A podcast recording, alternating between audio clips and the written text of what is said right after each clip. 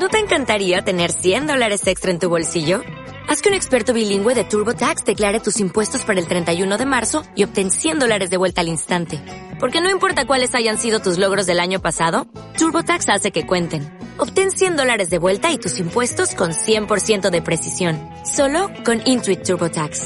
Debes declarar para el 31 de marzo. Crédito solo aplicable al costo de la presentación federal con TurboTax Full Service. Oferta sujeta a cambios o cancelación en cualquier momento. Lección 6. Tiempo de amor. Del curso. Vive en plenitud. El tema de hoy es cómo orientar el amor de la juventud hacia un matrimonio feliz. El matrimonio bien establecido y desarrollado ofrece felicidad y también prolongación de la vida. Así que este es un tema que te interesa y por ese motivo lo hemos incluido en nuestro curso. ¿Con quién me casaré? Es muy común que los jóvenes se concentren tanto en las cualidades que buscan su pareja, que se olvidan a veces de mirarse al espejo y ver las cualidades que él o ella tienen para ofrecer. ¿No crees que el que es exigente con lo demás también debería hacerlo consigo mismo? Por eso con la pregunta ¿con quién me casaré? Sería necesario preguntarse ¿cómo me estoy preparando yo para merecer una buena chica o un buen muchacho? Es importante saber observar y pedir consejo para hacer una elección acertada. Hay por lo menos tres fuentes de consejo que vale la pena consultar. Los padres amigos y adultos de confianza. La palabra de Dios, Dios mismo mediante la oración. Felicidad o desdicha. La felicidad o la desdicha del matrimonio se decide en el mismo acto de elegir al novio o la novia.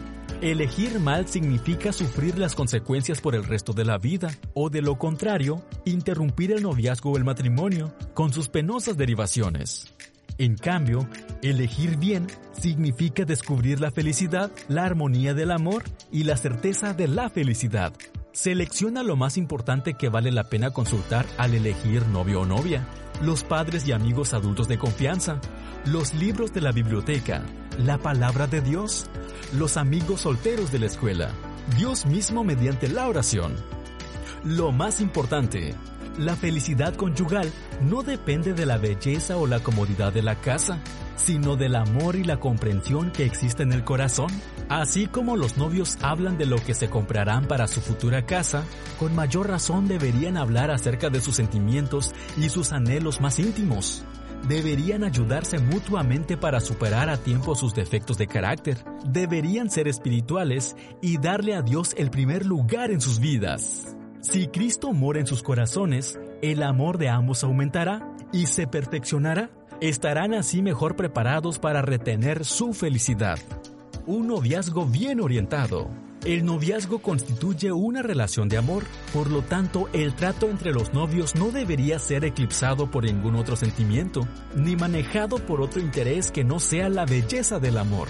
San Pablo declara que una persona podría tener muchas virtudes y poderes espirituales y hasta llegar al extremo de morir como mártir, pero si esa persona no tiene amor, de nada le sirve todo lo demás. Con las virtudes que trae consigo, el amor actúa como una fuerza aniquiladora de malos sentimientos. Por ejemplo, destruye los celos, la desconfianza, la inmadurez, la deslealtad, la impureza mental el engaño y cualquier otro sentimiento que estropee la buena relación entre los novios.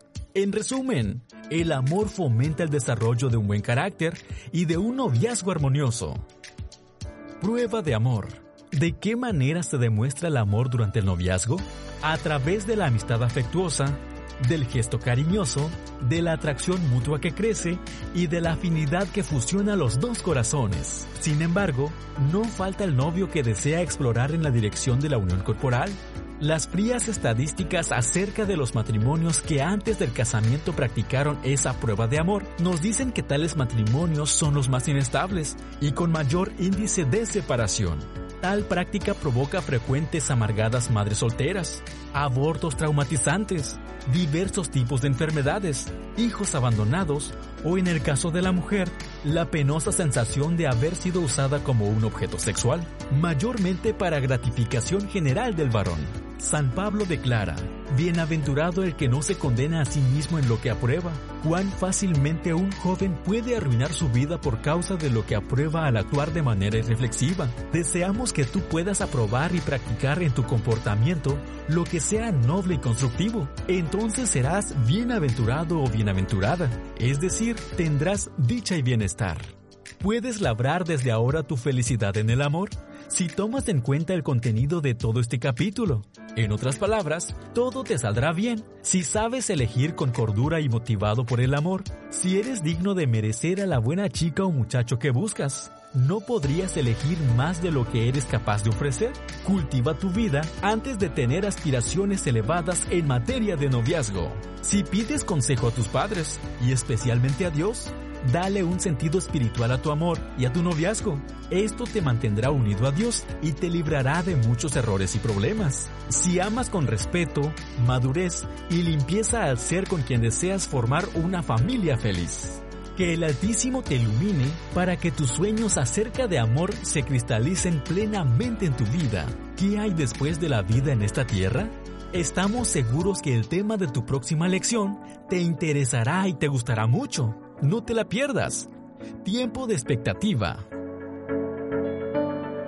Este curso fue creado por La Voz de la Esperanza y adaptado por Alimentos Colpac.